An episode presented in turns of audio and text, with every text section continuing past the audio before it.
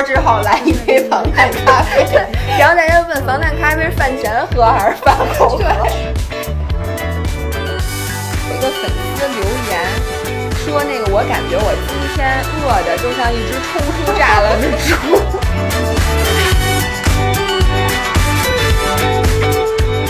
Hello，大家好，欢迎回到 Fit Girl Weekly Chat，我是维雅，我是 Giselle，让我们与食物与自己更好的相处。今天是二十九周，我我上次记混了，我发现这个数现在的这个数字已经超过了我的那个数学的水平。你让我想起那小孩儿说五加八得几，他说十五加七得几还是十？对，就是我大概可能超过十五以上，因为你的手指超过二十就不行了，手加上脚就没了。好的，那所以大家，因为我们刚才发现上一期的那个我们就写错了，你其实是应该是二十九周，但是不在乎这种。姥爷写成了二十八周，请大家不要说。我发现没有人说我，除了你。哦，真的就是我发现，哎，那屏幕这件事儿是谁说的？吧，总是在给我挑刺儿。就是我那天我发了一个照片，是我 cheat day 的那个视频的呃照片，所有人留言都是在批评我的电脑脏。然后呢，你们的姥姥就截了一些屏发给了我说，不怪人家说你，你电脑怎么那么脏？啊！我就想说，我是一个袜子能站起来的人。你们看到我的电脑，你们吃惊吗？那我想问你，什么叫除了我以外没人说你？你自己去看看有多少条评论啊！我觉得大家太损了，我跟你说。不过说实话啊，那个你那个电脑，因为你知道吗？他就比如你有时候喝蛋白，上可能有一些蛋白粉什么的。我觉得有一条评论我简直气愤，因为他说：“那你饿了会舔舔吗？” 孩子们，我好爱你们！我跟你说，有的时候我都不敢说他。比如说，他现在这个装录音，对不起，我往我有点吵，我放小一点。你接着说。某些人装录音笔的这个套儿上面其实就挺脏的。然后呢？可能是牙膏。你刷牙的时候录音来着是吗？但是呢，我就不。敢怒不敢言，你知道吗？就根本不敢说。但是自从有人哎，我发现你们，请你们以后姥爷发任何的微博，请你们都在底下给他挑刺儿，挑完刺儿之后我就可以说的。你知道，就因为你们昨天说完了我的电脑，后来我昨天拍抖音视频的时候，我不就是那个镜头要对准空气炸锅嘛？我都拍完了以后，我突然发现我那空气炸锅那底儿上特别的脏，就各种酱什么撒在上面。然后呢，我后来就居然把空气炸锅擦了一下，我又重新拍了一下。同学们，以后大家看到姥爷，如果他们家就拍在视频里面特别整洁，请大家也在底下说你说说说，哎，这镜头补了多少次？不对呀，姥爷，你这是租来的吧？这我跟你说，我印象特别深，就在我们刚开始拍视频的时候，因为维亚是一个特别注重这个画面感的人，所以每一次我拍视频的时候，我都要把后面收拾一下。嗯，但是后来。我就发现大家越就开始录音频以后，大家对我又有了一个新的认识，就是姥爷是一个袜子能自己站起来的人。我现在就老爷除了自己站不起来，他们家所有东西都能站起来。我现在就对这些事儿，我对这种小事儿，咱不要拘泥好吗？你别老去抠这种事儿。来，赶紧说一下，今天你想跟大家说什么啊？我今天想跟大家说一个，因为我我最近看了一个非常有意思的视频，就是我们俩都喜欢的一个油管的博主叫 Jeff Nipper，我们俩就说这是我们男神，他。他最最新拍了一个挺有意思的视频，是他看他十年前的他的 diet，就他的减脂计划，他的那个食谱，然后他对这个食谱来发表一些评论，然后给自己打分儿，然后挑出里面他觉得哪个是可取的，哪些是不可取的。这个这种视频还挺火的，前段时间 w i n n i e Simmons 也出了一个哦，那我没看，就是他说我看一下我三年前刚开始我的 YouTube journey 的时候，我的 all day eating，然后他一边看一边说，我去，说吃这个哪能吃饱，就。是他现在明显吃的比他三呃三年前要多很多。我觉得维尼就属于，你看他的身材，嗯，其实他一直从来就没有很瘦过，对吧？咱们没有看过他最早的视频，他最早的视频就他那天评论的他那个视频，那个时候就是瘦的。但他那时候瘦过，就他瘦过，但他那时候吃的就属于那种特别严特别严苛。对，你又开始玩瓶盖了，老爷，他听不见，请你把瓶盖放下好吗？咱们现在在录音频，一会儿再陪你玩，你知道为什么？好不好？因为我老怕我咳嗽，我得抱着这水。哦，行吧，那你报吧。嗯大家如果一一一会儿整个音频都听到一个瓶盖的的声音，请大家不要说老爷啊！我说不要说的意思就是，请你们底下评论说老爷你干嘛呢？OK，所以我觉得咱们俩也可以 review 一下，嗯咱们最开始减肥时候的那个 diet plan。嗯，就我们虽然找不着，因为咱们那会儿还不拍视频，所以找不到一个记录下来的食谱，但是我依稀可以记得嗯我做了些什么。OK，首先嗯，第一个，我记得我那会儿吃这个亚麻籽，我基本上每一顿饭我吃的每一样东西里，我都要加点这种神奇的，我以前从来没听说过的东西。就是所谓的 super food 那个所谓的超级食物，我当时有一个迷信，就是认为这些超级食物，如果我吃了的话，嗯。我一定在身材上面会有一个翻天覆地的变化。嗯。而其实我坦白讲，我现在再也不吃亚麻籽了，因为我觉得亚麻籽怎么吃我都觉得是腥的，就是我觉得那个亚麻籽真的是很亚麻难籽就是吃。flaxseed 对 flaxseed，对，但是我那会儿真的我执着的每天早上，因为要吃亚麻籽，但我实在不知道怎么吃它，都要做一杯奶昔。但其实我早上并不爱喝 smoothie，尤其是在冬天的早上。嗯，但是我为了吃，把这个亚麻籽给吞进去，我每天早上都喝奶昔，而且本来那奶昔挺好喝的，我非得非得呀，先加一大勺亚麻籽，再加一大勺那麦麸。嗯当时咱们吃那个 bran，brand 对，我也不知道为什么用我妈的话说那玩意儿填枕头用的，对，是那个荞麦皮枕头，没错，就吃那个，然后再加上那个，然后弄的这个奶昔吧，就有点恶心，有点恶心感觉你是把那个枕头加了点儿特别腥的东西给打了。对但你知道吗？当时其实。我也很长一段时间很痴迷于这种所谓的 super food，、其嗯实都不光是亚麻籽，各种各样的籽，奇亚籽，嗯然后还有吃各种各样的补剂。当时我目的也不是说为了减肥，但是有很长一段时间，我就觉得饮食里面缺不了这些营养，你总觉得你身体营养不够，然后你觉得你吃这个吃那个都是为了让你身体排毒也好，你吃某些东西为了排毒，吃某些东西是为了什么让你的睡眠更好等等。对我老是有觉得呀，我之所以这么长时间我的身材不够好，都是因为我没有吃哪哪哪哪样东西，因为我没听说过这样东西，或者我没吃过这样东西。你看，所有就是我崇拜的人全都吃这个。那我没吃，那说明就是因为这个它阻碍了我，所以呢，我那段时间真的超级吃，我们家那一抽屉全是这个，然后还有那个各种粉儿，什么冻干的巴西什么梅，巴西树莓，呃，巴西树莓，然后还有那个那个玩意儿特别难喝的那个怪味儿的那个。啊，对对对，maca powder，各种 powder。我们家现在还有很多呢。然后我后来就在我搬家的时候，我把那整个抽屉东西全都给扔了。你知道吗？就是 我咱俩原来特喜欢一个 YouTuber，其实现在我也还蛮喜欢的，就叫 Sarah Stay。嗯，好多人可能如果关注油油管的话，应该知道他，他还蛮有名的。他就是属于一个一直在非常说一定要崇尚各种各样的 super food，、然嗯后他每天就是用各种各样的粉儿打各种各样的奶昔。他就爱喝那个，而且他有一句名言，就是说他是对脂肪特别耐受的。嗯你别玩了，我求求你了，行吗？就是说 他说的是，就是他喝脂肪会让他整个这个会非常的舒服，嗯所以他打的很多奶昔里面都搁很多很多牛油果，然后还搁椰子油、嗯或者搁各种各样就是油了吧唧的东西。但其实那些东西我喝完特难受。其实我我一直都有一句话，就是现代人啊，你真的不太缺营养，就是对百分之九十九的人，除非你天天都只吃麦当劳，就吃的很差，你就正常饮食，你真的不缺那些营养。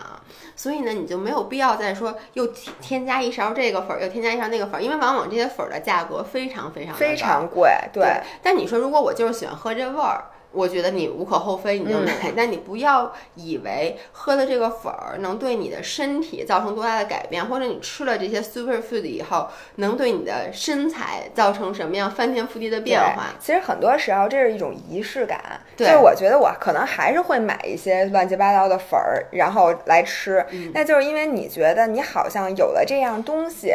你就有了一个心气儿，心理，对一个心理上的安慰。对，其实，但是我觉得那会儿我最大的一个问题就是我不算 macros，就是我吃这些 super food，我觉得这东西只要是 super food，它一定不长胖。嗯，所以我就放心大胆的去嚼这些破籽儿，吃牛油果。跟玩命似的，因为那个我我原来从来因为中国人小时候咱们没吃过牛油果，然后呢，自从我发现真的那些网红全都吃牛油果，我就觉得这东西一定特别好。你听说过牛油果？就现在很多，因为在过去的可能十几年、二十年里面，嗯，基本上美国的主流的这个。叫饮食界还有健身界也在 promote，一直在宣传牛油果很好。嗯，但在近两年，有人说牛油果是一个最大的骗局，哦，因为牛油果不是是加州那边。重版墨西哥就有点像，你知道椰子油之前就被批的一文不值，说它什么全是饱和脂肪，对身体特别不好。这两年又说椰子油什么 MCT，对什么加快新陈代谢。嗯，后来证实，其实所有的这些所谓的椰子油能够促进新陈代谢的实验，都是这些椰子油厂、椰子油协会、椰子油厂 sponsor 的。就说其实牛油果也是一样，但是当然了，我相信就是它里面的这个。饱和脂肪还是好的，不，非饱和脂对对，不饱和脂肪，但有没有像它宣传的那么神奇？就是，其实我相信一定没有。你想想它。这东西它不就是不饱和脂肪？不饱和脂肪，那你吃点坚果什么的，不都一样的吗？而且，但是牛油果，我觉得它能火，是因为它好吃，是它那吃起来就像吃黄油一样，所以它放在各种各样的什么，你做成 guac 呀，然后你抹面包啊什么的都好吃，所以它才火起来的。但是牛油果其实热量真的很高，嗯，但是当时的我。还没有到这个能考虑到这个热量的这个地步，然后就是最开始呢，我就是。迷信于这些 super food，所以就买牛油果，买各种籽儿，然后买各种各样标榜健康的这些东西，我要罗罗列起来，有很多很多很多。就是所以就是我原来吃什么，就是我本来吃的那些吃的，我就尽量少吃。嗯，就比如说我一直其实是习惯吃中餐，然后吃米饭、吃炒菜、喝汤。那段时间，我基本上这些东西我全放弃了。嗯，然后我吃的就是人家欧美的网红吃什么我就吃什么。早上来一大杯冰奶昔，然后腥了吧唧的。然后呢，呃，中午吃一个三明治，嗯，然后加好多好多牛油果，什么加鸡蛋，反正就吃三明治，还挺香的。然后呢，晚上吃牛排，什么烤鸡，然后烤鱼什么的。然后我就是最开始是变成这样，然后后来一段时间，我变成了那种热量控。嗯，就说我只计算热量，然后不考虑，就那 super food 那套我放弃了，因为在吃 super food 那段时间，我发现我一点都没瘦。嗯，原因现在咱们都明白了，因为你根本不算 macros，你不知道你自己消耗多少，你吃了多少，你肯定受不了。而且有的时候你是在你吃饭的基础上又加了 super food。对，大部分时候是的。就跟你知道有人喝那个防弹咖啡，因为首先很多人喝防弹咖啡就是像我当年吃牛油果一样，就觉得我之所以现在没瘦，就是因为我早上没喝过防弹咖啡。那天我听一个音频节目就特别逗，说一个女女。就是说，哦，对不起，我把它放下。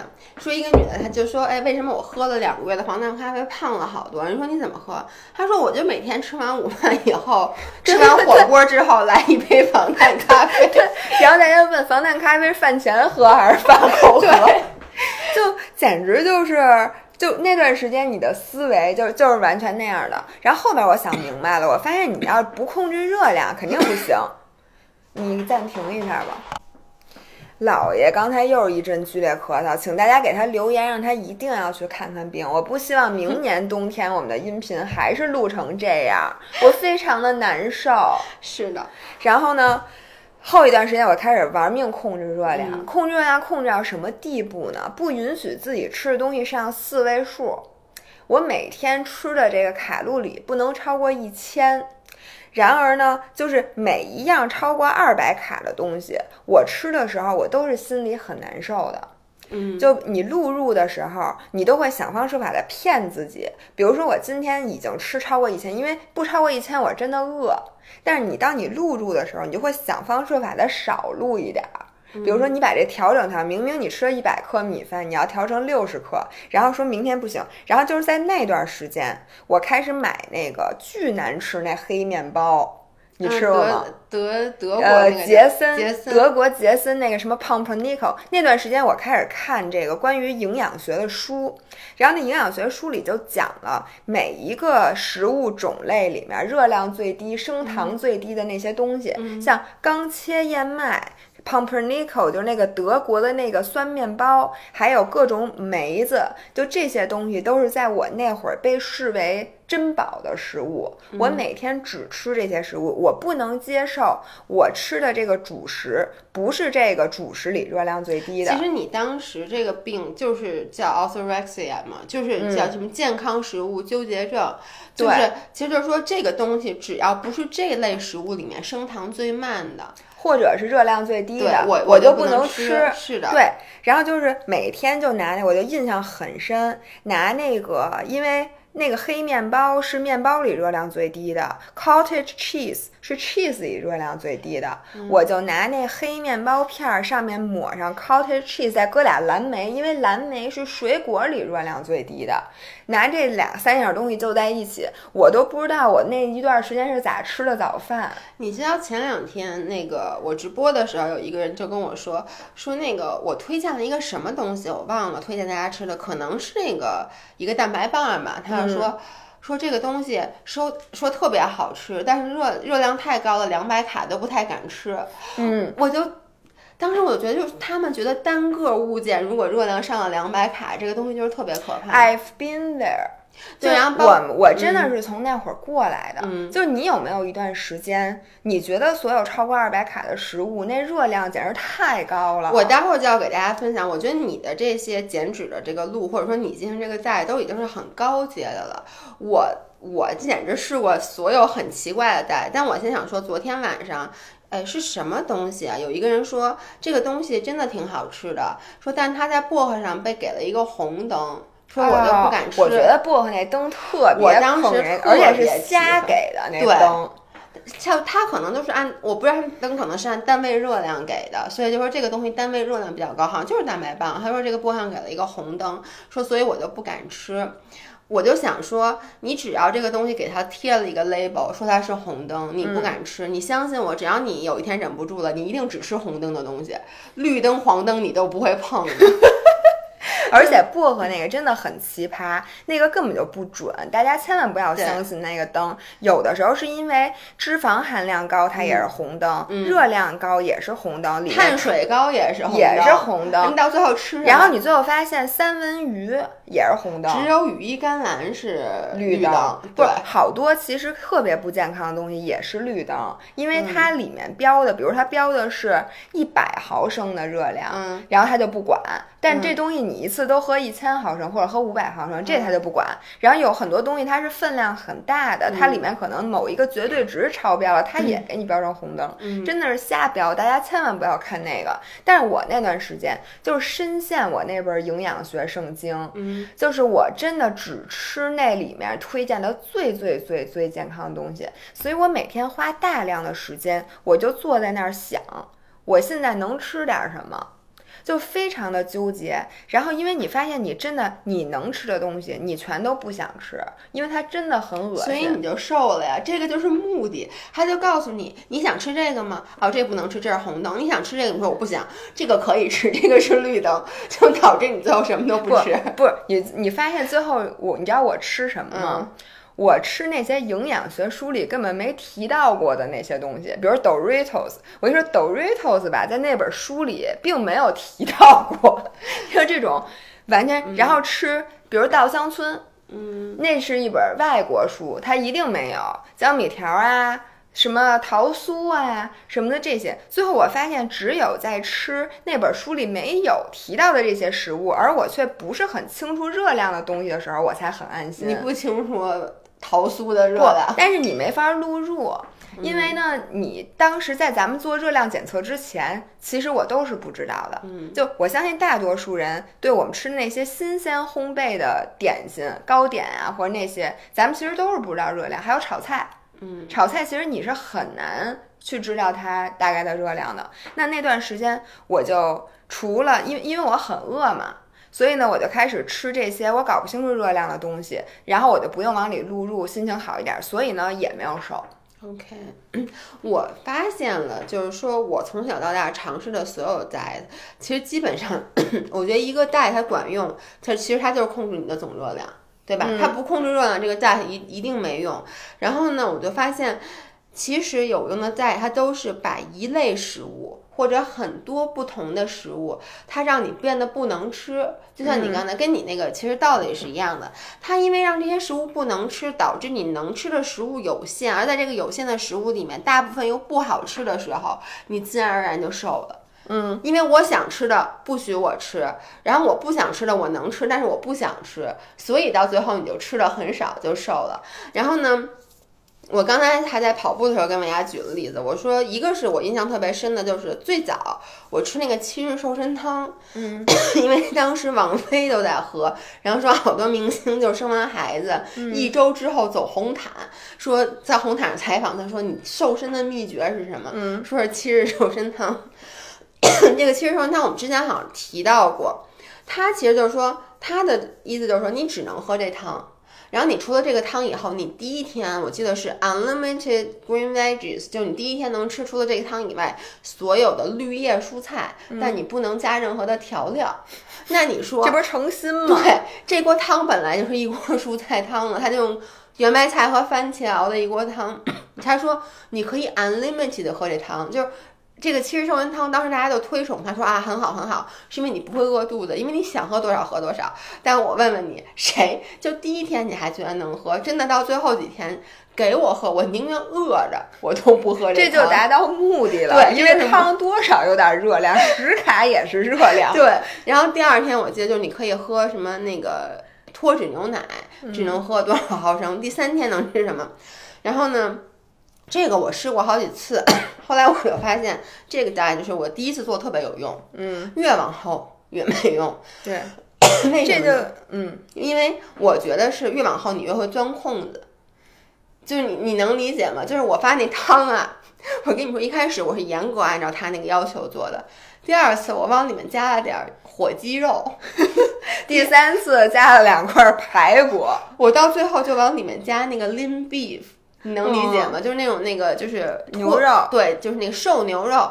后来一开始只放一点儿，后来放好多，最后它从了一锅圆白菜汤变成了一锅牛肉汤。对，然后你又 unlimited，对你发现你一天吃了三斤牛肉。到最后也没有什么用了。这个是一个我试过的比较奇葩的，还有一个我印象特别深的是，那个我之前吃过一段时间叫 raw food diet，就是生的食物。我发现，你什么时候会去开始尝试这些食物？就是你每次你试一个 diet，发现它已经对你不管用了，然后或者说这一段时间我暴饮暴食，我说从明天开始我一定要痛下决心开始好好吃。但是呢，如果你没有一个明确的，我比较容易去跟随，或者说按照他的要求去做的这种 diet，我就说我明天开始少吃，一般做不到，嗯，因为少吃很容易就吃多了。就是在你减肥的时候，其实你需要一个像希特勒一样的领导，对你他要求你，对说你必须得这样，而且那个要求一定不能看起来很合理，对，对吧？要不然我觉得没用。要非常的详细，而且这个就是你非常明确的说你到底哪个行哪个不行。而我大家都知道，我们两个现在做的其实都所谓叫 flexible diet，嗯，就是说我们就说大家就吃你想吃的，你控制一个总热量，你具体你不要对自己特别严格，你要想吃一口什么稻香村你就吃一口没关系。但这个对于大部分刚开始减脂的人来说，他因为没有这方面知识，吃一口是多大一口来着？吃一点儿是多少一点儿来着？所以大家就说你就得告诉我一个非常明确的。于是我当时就是，当然你知道，我上大学那会儿，那种十几年前了，在加拿大那时候特别流行这个所谓的叫生食主义，因为他们认为所有加工过的食物都会破坏食物里本身的营养。嗯，但你们知道吃生食，这加选择有点有限。太有限了，所以这就是 again，他没有告诉你你不能吃什么，所有东西只要是生的你就能吃，你愿不愿意吃排骨？可以吃，但你就不能吃熟的，所以无形中他把所有的不能生吃的肉类都排除了。所以那段时间蛋糕什么的，有本事你光吃白面粉吃一嘴也行。对，exactly。所以你就想想生，我就记得那时候，你知道，我就吃生茄子，吃生的西葫芦，就你都快成原始人了。然后你知道，你想吃点脂肪，我就只能吃好多好多坚果，真的是太痛苦。那真的不可能瘦的。对，反正我也没有瘦，而且你知道吗？加拿大特别冷，我记得特别清楚。因为我夏天都没有在加拿大过，我基本都回国嘛，放暑假。你们知道，在零下二十几度的加拿大，只能吃凉的。我记得特别清楚，每天吃生菜，每天吃生菜，然后就这种饮食，让你根本就没法，真的没法出去吃饭。那我也可以发明一 diet，就只能吃带壳的东西。对，对吧？是，你就只能，比如呃，肉你只能吃螃蟹，对，龙虾，对，然后呢？菜呢？没有带没有带壳的，那就不能吃。那不能吃。对，有没有什么带壳的呀？牛油果带壳，反正就是它其实就是告诉你一个很明确的，然后你看，哎，这东西我可以遵守，因为它非常的详细，我理解它的定义，我就去做。你知道我这次去潜水，然后呢，我真的，我现在对于这种极端饮食主义真的是抱有一种。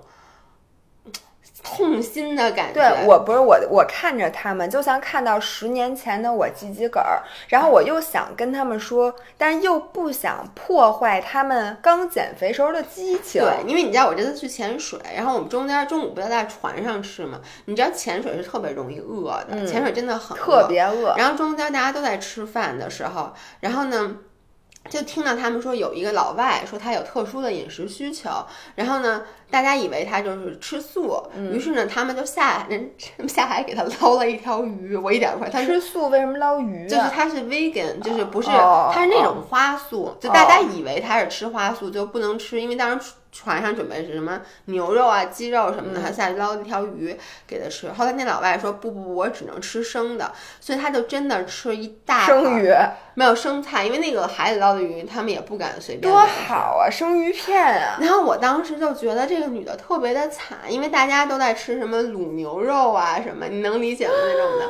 然后她就说她已经吃生食，我就跟她聊，她说她吃生食很多很多年了。我觉得就是最惨的不是老外吃生食，而是中国人。就咱们从小吃的都是全是那种亚洲料理的时候，这时候你突然要做一个生食代，我觉得你们全家可能都得疯了。然后以后就看大家都在那儿吃饭。反 正那个时候你真的就是一开始你的目的是减肥，但你知道吗？你饿呀，于是你就会想方设法的，就像你说的，你去找那个书里没提到的，所以我就想，我就想方设法去想。哎呦，到底有什么东西？因为就是，我就印象中吃好多好多坚果，我每天就去买杏仁儿，就买一大袋，因为你就你吃叶子，其实你吃那杏仁儿什么也炒过，没有我买的生，那我只能买 raw almond。哦，那个还难吃，对，就是那种，那还真不太好吃，对，就只能吃生的。然后 太惨了，我觉得这个是我印象特别深。然后我也吃过素，我吃素的时候不能吃肉，这个比较好理解。然后再包括生酮。也是，就是现在还不停的有人问我说要吃生酮，包括那个咱俩还吃过，你记不记得咱俩当时我在和姥姥刚开始做自媒体的时候，那个时候我们做了一个挑战。就是我吃高低碳，你吃低碳，你还记得这件事儿吗？记得，我那天还把那视频翻出来了，一七年的时候拍的。哎，你为什么要把那个视频翻出来？因为有人转了那条视频，我就给看到。我跟你说，我现在所有考古咱们俩之前的视频，都是有粉丝转的时候转发，我看到了。嗯，我觉得那个低碳水这件事儿。简直真的！我现在回忆起，我也就是那会儿比较着急出名儿，比较着急让视频的 view 高。我现在打死我也做不到这 Atkins 那个低碳水。那个同学们，你们知道吗？就是，而且那一阵儿。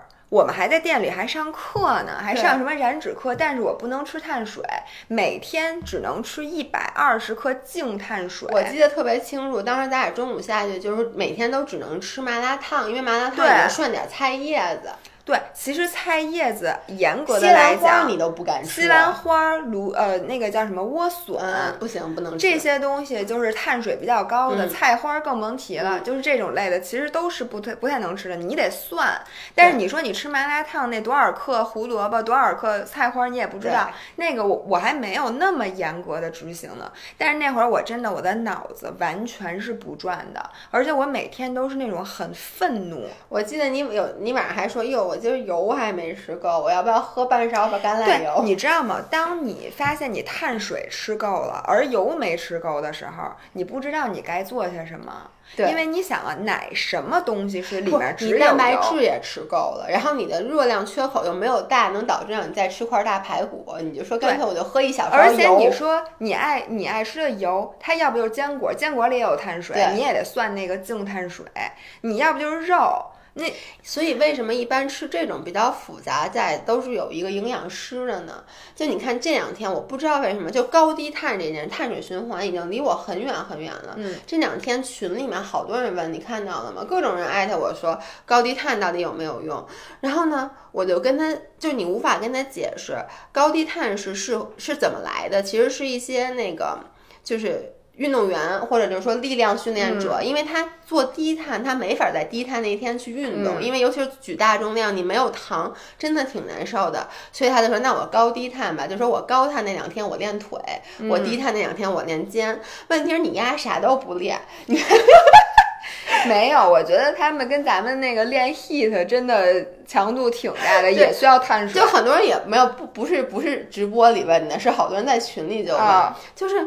我就觉得你在想什么？就你听到了一个新的 diet，你觉得好？嗯，听说好多人吃这个有用，你就立刻觉得我知道了这个 diet，我就瘦下来。我觉得大家有一个心理，就是说认为自己到现在没有减脂成功，都是因为自己没听说过什么什么事儿，没有尝试过什么什么东西，或者没有听说过一个什么什么药。你发现了吗？群里最引发讨论的就是当有一个人问左旋肉碱有没有用啊？什么纤维有没有用？哎，姐妹们，你们听没听说过一个什么什么酵素，什么什么呃东西？然后这时候那些没听说过的人就感觉。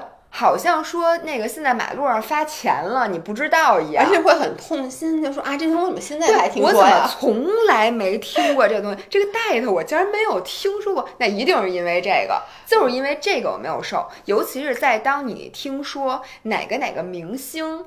靠这个七天瘦了多少斤？什么什么谁？你是他身边的什么什么人？依靠这个方法，你就更加确信，一定是因为我没有知识，我没有听说过这个才没瘦的。同学们，姥姥现在就把这话给你搁这儿，没有，你现在不瘦，绝对不是因为你没有吃任何一种减肥药，或者没有听说过一个 diet，绝对不是这么。你看姥姥姥爷。我们俩基本尝试了那么多，我们所有的都听说过，我们基本也所有的都尝试过，除了在有知识之后，有的特别傻的就没有尝试过，比如苹果加牛奶那种。但是我们俩最后瘦下来。其实你发现，你就是一个，就是减肥没有我们想的那么难，对，只需要做到热量缺口，而且是温和的热量缺口。其实就这一件事儿，就是说你要找没有捷径，你就必须要找到一个你能长期坚持的，你知道吗？我觉得大家 咱们的粉丝还挺有文化的。嗯，昨天我看到群里他们在批判一个小红书的博主，坦白讲啊，我一般比较反感大家去批判任何的博主。就不管这博主什么样，为什么呢？因为我总觉得你今天能批判他，你过两天就能批判我。但是昨天我看到那个，我真的我觉得我也要批判他。你看到了吗？没有。一个博主在小红书上让大家给他打钱，说咱们一起绝食，然后呢说你们把钱打给我。绝食。对，说从几号到几号这五天之间不吃饭，只喝水。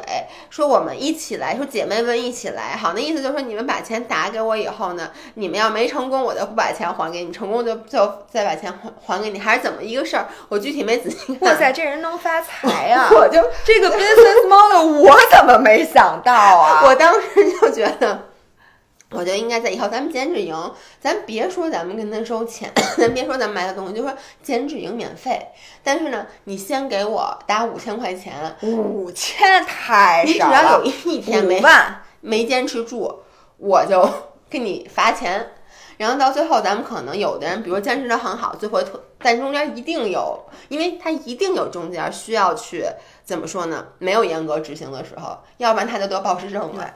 我觉得我小时候做这些所有 diet，你想我那会儿是不是对自己还挺严的？一天不能吃超过一千卡那阵儿，然后还要只吃 super food，就不吃不好好吃饭那阵儿，就是我就没有想到一件事，我以后怎么办？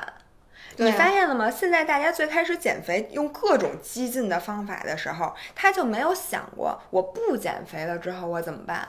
因为我常我老是我觉得这件事儿是我原来和现在最大的区别，就是想明白这个问题了。原来我不管以后，我只要我这十天恨不得我我我给自己的减肥计划从来没有超过十天的，因为我觉得十天我等不了。太长了。咱们减脂营那天不就有一个人就说，你就说你怎么吃这么少，你还活不活了？哦，说吃他每天吃一千二百卡，然后被你给批评了，你还记得吗？就咱们减脂营里面，他他还运动五六百卡呢。问题是我那会儿不运动啊，然后我就我就不想，我就算就是我我只做七天之内能瘦十斤那种减肥方法，然后我就不想想七天以后我真的如愿以偿瘦了十斤。那我接下来怎么办？我是我我是回去照常吃饭吗？那我肯定马上这十斤三天我就能长回来。那如果我以后就这样了呢？那我还不如去死呢。反正我就记得那个女孩，她当时是这么回答你的：你说你这个太激进了，你吃的太少了，你这样不行。她说，可是我要在，可是我要在什么四十天内减掉多少斤，还是多少天？嗯，我就心想。为什么呀？我他说我一定要在这段时间减这么多斤，我我就没当时没有没有去问他，是因为我觉得这种话你现在问他没用。对，但是很多人就是他就是这样，我一定要在三十天这一个月之内瘦到多少斤？谁拿枪逼着你了？你不是？那可能你是不是这他给人打钱了？我觉得是。哎，这真的是一个很好的 business model。对，我就说你，比如说，呃，四十三十天瘦掉二十斤，嗯，你瘦掉之后，我跟你说，你只要多吃一口，马上就开始往回长。所以没关系，咱们没关系，就是让他，就是让他这样，因为就跟那个什么不瘦二十斤不换头像似的，那个激励效果不够。我发现了，就是减肥没减下来，是因为没发钱。哎，真的，钱没花到位。比如我要是给了人五万块钱，说我这一个月得瘦十斤，我真能给他瘦下来。呃，对，瘦下来之后，人家说不行，你还得四十天以后，你必须要保持，我才能把五万块钱还给你。于是那四十天，你决定开始炒股了，说那五万块钱我不要了，因为我实在受不了了。所以我非常感谢的是，我后来想明白了这件事儿。我发现，只有你长期能够坚持，你就想说一眼望不到头儿，我这辈子可能只能这样了，你都不会觉得太灰暗的时候，你才能真正成功。老爷又咳嗽了。你特别像什么吗？像你的感情观。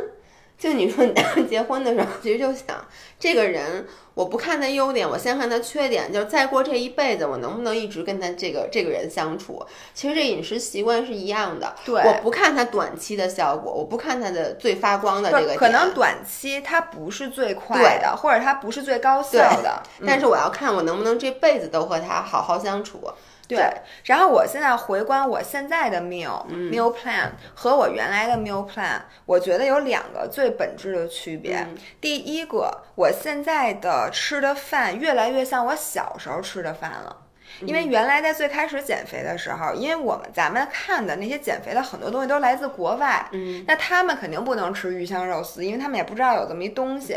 他们不是吃那个沙拉，就是吃什么 ball，就是吃那些什么。煎一块鱼配蔬菜，那我那会儿为了模仿他们，我也就那么吃。嗯，我现在发现中国人，你要想一辈子坚持一件事儿，你还是要吃你真正从小就吃的那些东西。所以现在呢，我晚上就正常的吃米饭、吃炒菜、吃肉，就还是我小时候就这么吃。那我现在还这么吃。你其实想想，你小时候真的不胖。我小时候很瘦，对你小时候也很瘦，咱们小时候都很瘦。你是我，我现在想，你从什么时候开始胖的？从减肥，对，从开始减肥开始胖的。没错，我去我小时候真的瘦的跟杆儿似的。然后我真正觉得我最胖的时候，是我减肥加上我运动量很大的时候。嗯，真的是。就那段时间，就有的人说什么，我最近特别努力的运动，每天运动都六七百卡，然后我吃的真的很控制，但是我越来越胖，我特别理解。说实话，我到现在也不能完全去解释这件事儿，我只能跟他说，你压力太大了，你睡得不好，你的激素是乱的。我跟你说啊，我我不相信这句话，就是你记得你练得最狠的时候，那时候你吃的可并不是你最少的。就昨天就有人问说，为什么我这个最近说我最近以前，呃，怎么说呢，食欲还行，自从跟着你们练了这个 heat 以后，我有点暴食的倾向，就每天都特别饿。我就给他解释是这样的，因为。我们的身体是反对能量缺口的，能量缺口这个东西是违反大自然现象的。所以呢，当我们本，比如本来你是处于一个能量守恒的状态，你现在无故的突然加大了运动量，也就是你制造出了一个能量缺口，至少你的身体一定会增加你的胃口，因为它想让你把这个能量缺口给补上，所以你一定会比之前饿，嗯，就你的胃口一定会比之前好。你要是说我天运动量突然一下每天上了五百卡，但是我的胃口不太，我胃我吃的比以前还少，我觉得这不太可能。就是在短期内，即使你能做到说一周，你长期内是不可能坚持的。但是作为一个过来人啊，我想说的是，在你最开始改变的时候，就比如说原来你的运动量是很小的，然后同时你吃的反正就是就那么多吧，然后你突然开始加大运动量的时候，你的胃口确实会上去，嗯，那段时间你会比以前饿，我觉得这是很正常的，但是。在接下来，如果你长期的保持，你的食欲会慢慢回来。对，因为你已经习惯了你的热量缺口，而且你的身体已经习惯了你的这个运动量。其实那天我看他的意思就是说，你长你的能量会有会变小。就是，嗯，就是你的消耗肯定会越来越少，就跟你跑步似的，你你一开始跑十公里的时候，肯定消耗的比现在要多得多。你现在跑十公里就没那么累了，所以就是它慢慢，就你的身体真的会一直在调节，它会让你处于一个不会有每天都什么，因为很多人就很激进嘛，说我这个每天练 HIT 又一看能消耗五百多卡，那我吃的绝对不比以前多，还要比以前少，这样每天不有七百卡能量缺口吗？你的身体一定，它要不然就是通过各种激素的调节。让你的消耗比以前变得少一点，帮你把脑子给关了。对，要不然它就不会让你 neat。就很多人都说我这点感觉特别明显，就在我运动量很大的时候，我 neat 就特别少，因为你特别累。对，你就只想瘫坐在那儿。反正他总之他会给你做调节。就昨天特别明显，因为前天我不是周末进行了两天欺骗日嘛。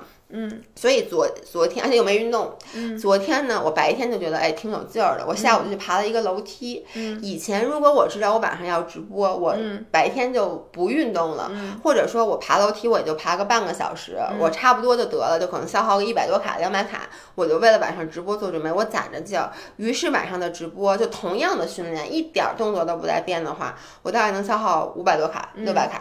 这样子一天大概是七百卡的运动消耗，然后呢，我昨天因为下午爬了一个小时的楼梯，就下午本身已经消耗了三百卡了，就运动消耗三百多卡，结果晚上做真的一模一样的训练，我居然只消耗了四百多卡。嗯，就所以你看，你的身体会，然后我的心率也比平时要低，嗯，因为累，它上不去。对，所以就是我动作没有变化，但是呢，我明显感觉到，我昨天晚上大家都会说说老爷今天看起来好累啊，嗯，就是你的身体不会说，他会帮你调节，所以你看最后 overall 里兜外兜，你这一天的运动消耗还是那么多，就跟当时我觉得这个就跟当时我做 research 说。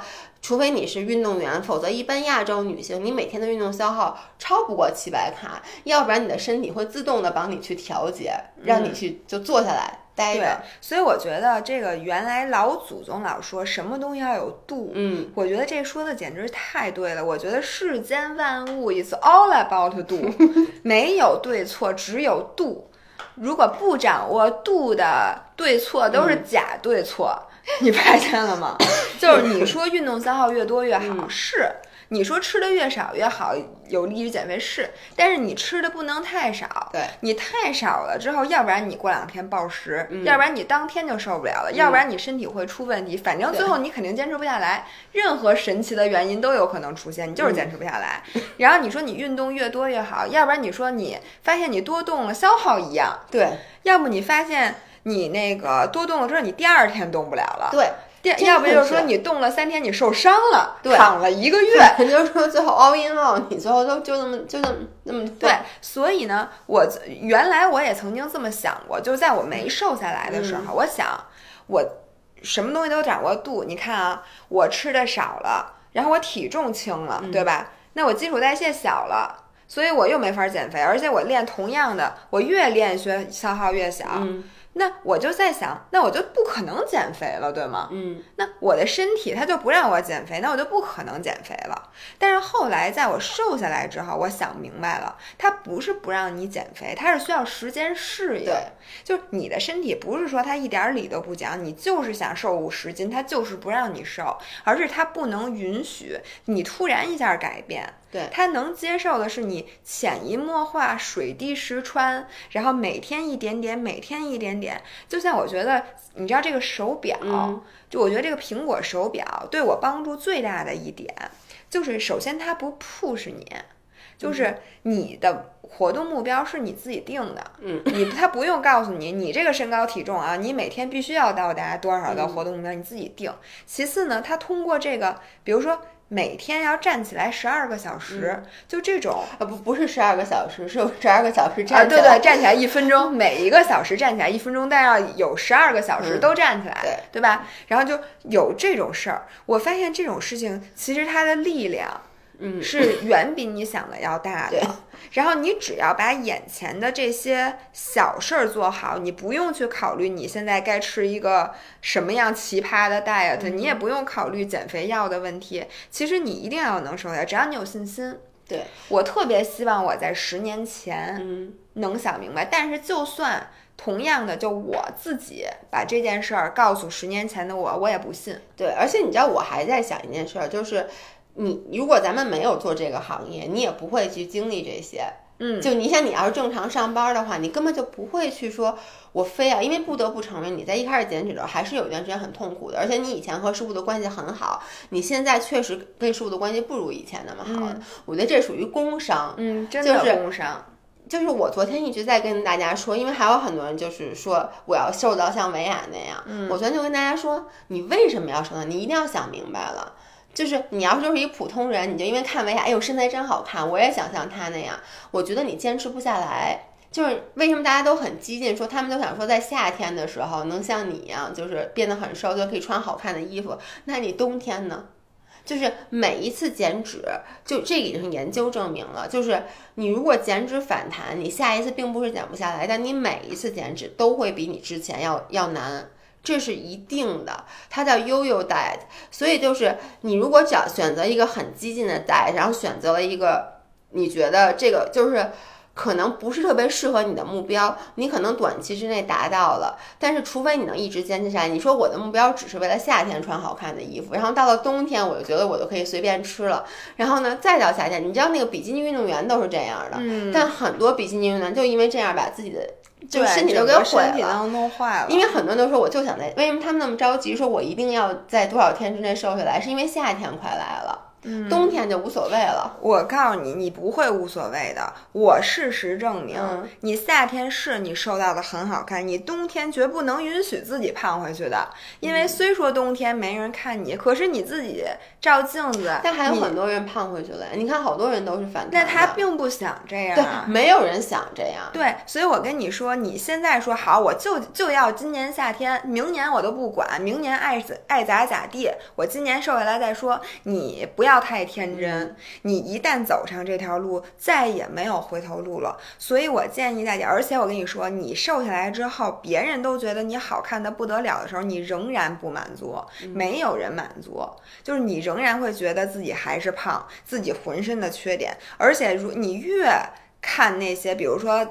也我看还老有人发 candle 啊什么的那些人的照片，你越看他，你越在现实生活中明明已经很突出了，你已经很那个什么 stand out 了，你还是觉得自己全是缺点。所以我觉得我还是认同狂浪大哥那天就我在微博里转的，就说我们真的所有的人都应该多。Self love 一点，就看到自己身上的这个优点。因为其实咱们这真的是一个心理战。如果你觉得你不够好，你甭管你外表你减了十斤二十斤，你仍然看到的全是缺点。嗯，而且我就还是那句话，我老是想说，很多，因为我发现越是身材已经不错的女孩越想瘦。对对对对，我就想说，你何必呢？就。你你图什么？你要想明白，你这样挺好的。你其实多花点时间。如果你说我为了让我的身体 feel better，我能理解。就是你已经真的很好了，然后我还要每天提高，就真的是越好的人他越不满足。这就是为什么他最开始能好。我跟你说，我老觉得像我这种不是天赋异禀，因为很多人他的身材好是天赋异禀，人家就你不能这么说，你还是要说你是天赋异禀的。不，但是我是能胖的。我一定是可以胖的，但是你有的人胖过，我没有，是因为我从来都要对自己要求比较高。咱们可是从高中开始减肥的，我能允许自己胖起来吗？我从来也没有放开过。我说我看我自己到底能长到多少斤。你在加拿大你还是狂吃过呢，我就从来没有说我就，而且我的胃因为有局限，所以我也不可能说有一段时间像那什么一直冲出栅栏的猪。那天 有人说，那天看到姥爷的哪个微博，然后有一个粉丝留言。说那个，我感觉我今天饿的就像一只冲出栅栏的猪。我一直是那在栅栏里边被挤在角落里的一头不怎么地的小猪。嗯，所以我也就没有。而且真的是，就是对于我这有的人天赋异禀，我指的是说，首先他天生身材底子好，其实呢，他要不就是就他就吃不胖。很多人真的是吃不胖。嗯，然后他的身材，人家的屁股什么全是天生的，他也不用怎么练，就那样的。但这种人真的很少，就真的非常。你觉得少吧？但是因为咱们现在天天看社交媒体，我觉得这是一个逆向选择。很多社交媒体上的这些 KOL，他就是这样的人，所以咱们把全世界这样的人都集中在了我们手机的 Instagram 上。所以啊，你的意思是大家会觉得这种人很多？对，大家就觉得除了你自己以外，你一上网全是这样。你别上网，你回头往你左右看看。对，就大家有的时候，尤其越在家待着，你越活在了虚拟的世界里，你变成了和全世界天赋异禀的人同台竞技。然而，咱们是一个普通人。嗯，而且你知道，大家真的都 P 图。我跟你说，所以大家千万不要 P 图啊，吸肚子呀，找姿势啊，谁？我就想问，就是你们不要拿你自己普通的一张抓拍的照片去跟人家这个精心修饰过的照片相比，没有这么比的。嗯，反正，哎呀，咱们今天其实本来是想跟大家说那些，就是我们减肥上的那些代价。我其实准备了好多有意思的故事，就你最后又把它弄成一个非常上升高度的。给大家那什么，因为我真的，你知道吗？我不不是说搞笑，我真的有时候很着急，因为我每天就是我我比你看微博私信的频率高很多，我每天都能收到大家发过来的作文，我下回特别想找一个机会把这些作文给你们念念，但我又怕影响你们，因为真的很多人吃东西不敢咽。像超过别说二百卡了，连三位数的卡路里的吃的都不敢吃，可以把它切成块儿吗？每一块热量就被你把它每一块切成三卡，然后真的，我觉得大家现在对于这个减肥的这个心态，嗯，已经比咱们刚入这行的时候要严重很多了。我不知道为什么，可能是因为大家现在越来越多的人给咱们留私信了。我觉得是，其实我觉得就是。食物障碍这个症不是近几年才有的，就是可能已经存在很长时间了。但是现在人越来越愿意去正视这个问题。就以前其实大家不觉得它是一个病，或者说他可能只觉得这是一个我。吃了很多，就像我之前得那个暴食症的时候，我没有想到周围会有那么多人其实有这个问题，我以为这是我自己的问题。